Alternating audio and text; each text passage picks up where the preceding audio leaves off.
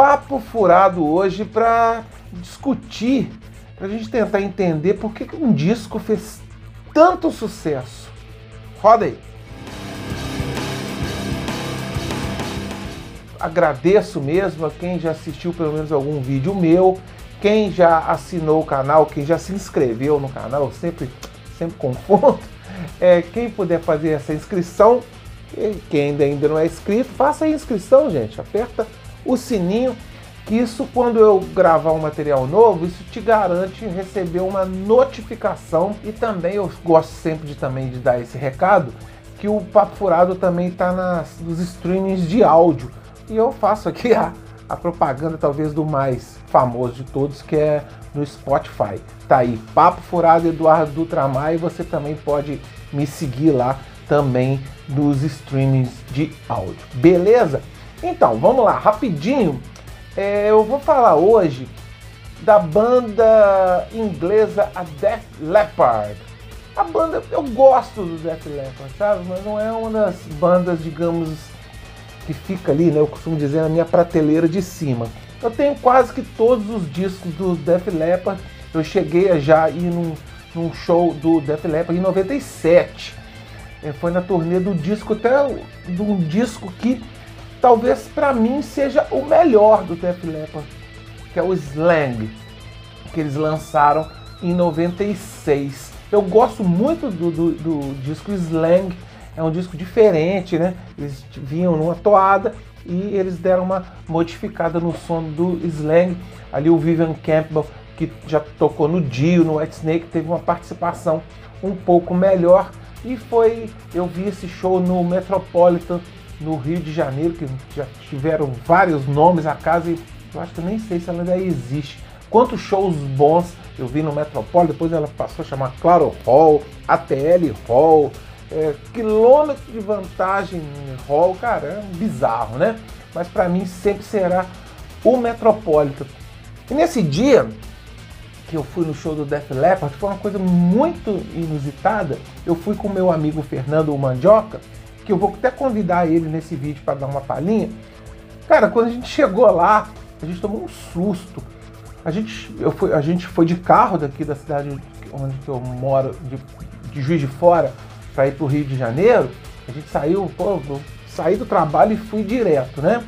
E a gente chegou meio que em cima da hora, pegamos engarrafamento e chegamos lá.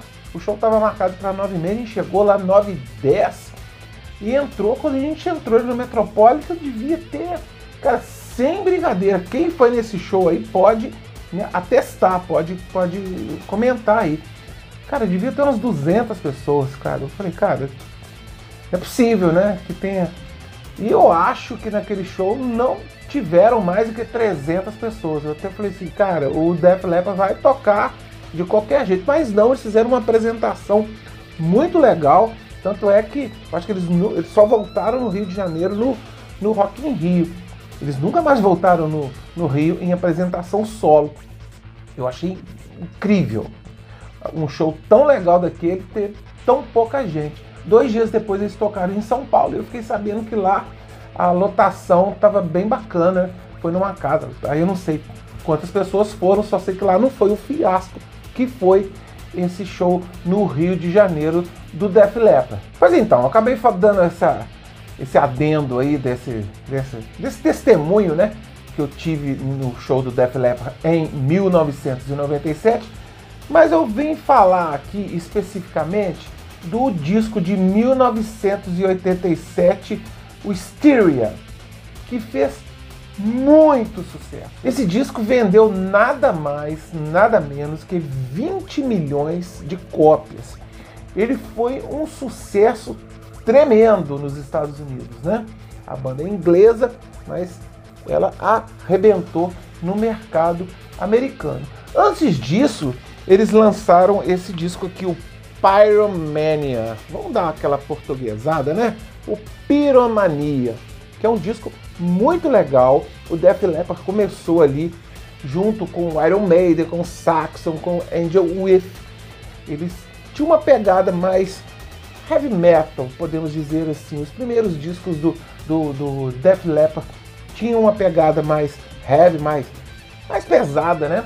até a música do primeiro disco deles, a Rock Brigade, ela involuntariamente batizou uma revista bacana demais, que eu cheguei a ser assinante dela por muitos anos. O segundo, High and Dry, também tem essa pegada, e o Pyromania, não, não, Pyromania, ele é muito legal, tem pô, músicas aqui sensacionais, que é a Rock Rock Till Drop, a Photograph, que é muito legal, a Stage Fight, cara, só música legal, Too Late for Love, da Rafa the Hunter, Fully, Rock of Ages, que fez parte da primeira coletânea do Rock in Rio 1 e eles viriam no Rock in Rio, no primeiro Rock in Rio. E o, o, o baterista Ricky Allen, ele, ele sofreu um acidente que ele perdeu o braço esquerdo dele. O Def Leppard, ele foi até um dos primeiros a ter uma cinebiografia, tá?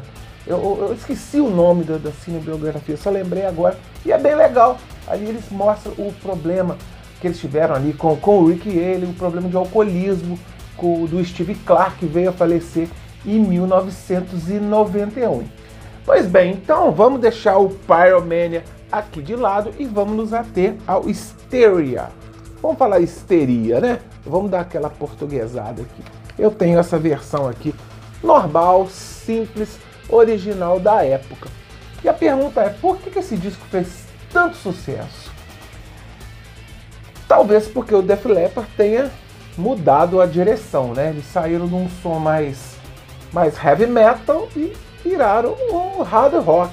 Eles flertaram aqui com Bon Jovi, com Kiss na época fazendo aquele som do Crazy Night, com Rate, o Motley Crue.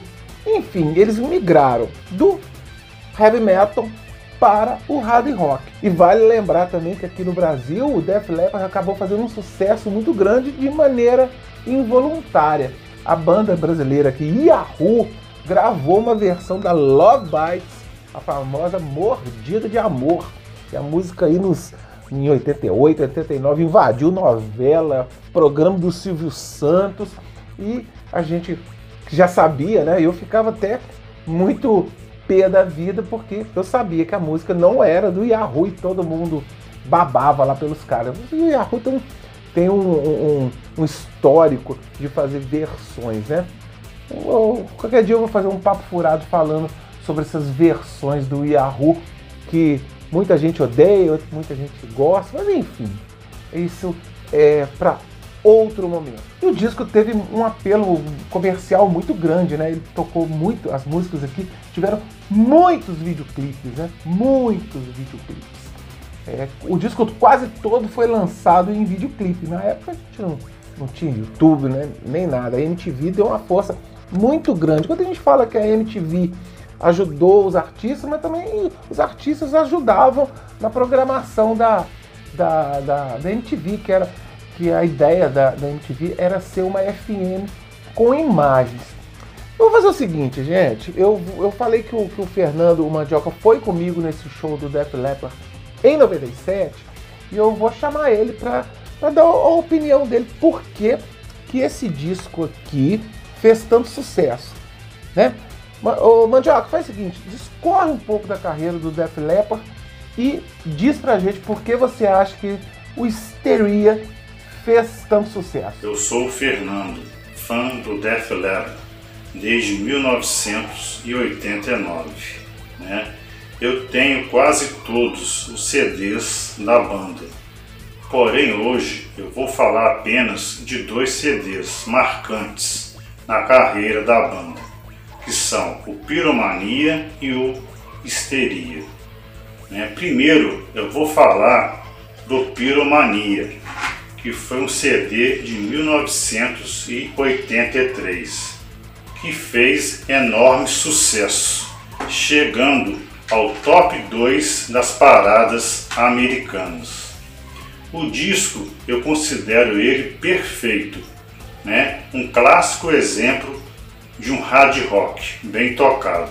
A banda fez tanto sucesso com o CD que eles foram né, convidados a tocar no Rock in Rio 1 de 1985.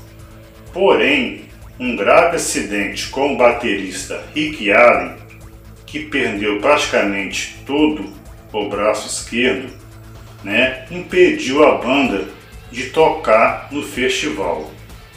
Porém, Rick Allen disse uma frase polêmica e marcante. Foi melhor perder o braço esquerdo do que perder a vida, porque eu vivia uma vida muito louca e cheia de excessos. Né? Passado isso, eles lançaram também um CD de muito sucesso, mas eles mudaram o ritmo das músicas, fazendo um som mais pop, né? Que foi o chamado é, histeria, né? Que no caso aqui eu tenho box, né? Que contém vários itens, como revistas, CDs, etc. Muitos me perguntam por que o Histeria fez tanto sucesso. Porque ele agradou a vários tipos de fãs, tanto aqueles que gostavam de rock como aqueles que gostavam de pop. E as músicas é, foram direto para as rádios né? e também para a televisão. Com isso, a banda ficou é, ainda mais famosa. E o Histeria, até hoje, é o CD mais marcante da banda Def Leppard, que tem origem na Inglaterra.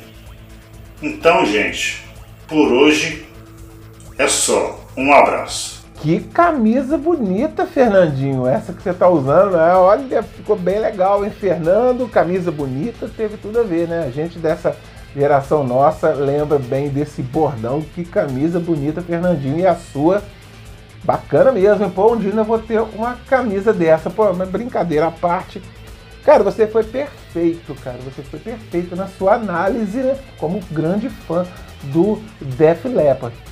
Cara, é isso eu acho que é bem por aí. O Def Leppard deu um tiro certo.